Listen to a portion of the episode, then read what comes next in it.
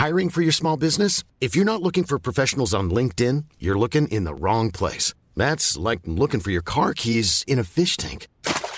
LinkedIn helps you hire professionals you can't find anywhere else, even those who aren't actively searching for a new job but might be open to the perfect role. In a given month, over 70% of LinkedIn users don't even visit other leading job sites. So start looking in the right place. With LinkedIn, you can hire professionals like a professional. Post your free job on linkedin.com slash people today.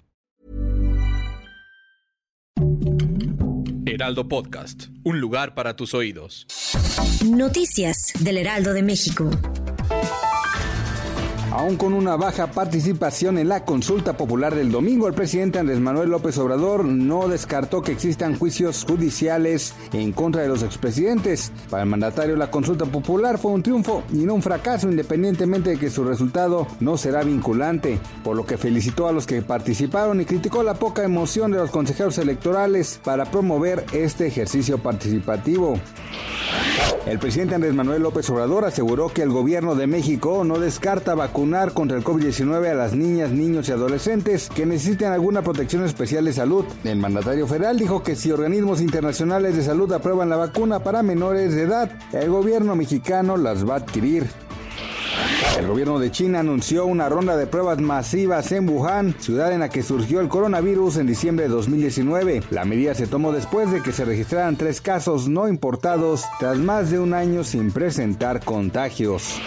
Este martes 3 de agosto, de acuerdo con información emitida por el Banco de México, la moneda nacional opera con normalidad frente al dólar estadounidense y el tipo de cambio es de 19.81 pesos por cada dólar, de acuerdo con los principales promedios de bancos de México. El dólar tiene un valor de compra de 19.58 y su valor de venta es de 20.04 pesos por cada dólar.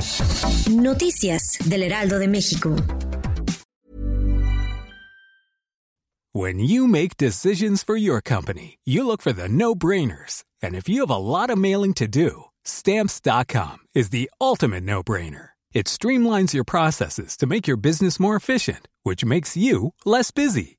Mail checks, invoices, legal documents, and everything you need to keep your business running with Stamps.com.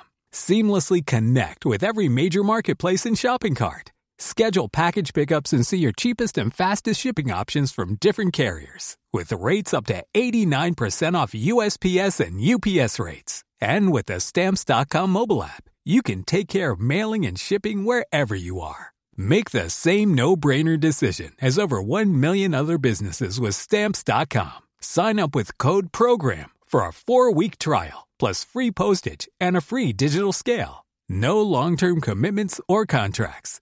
That's stamps.com. Code program.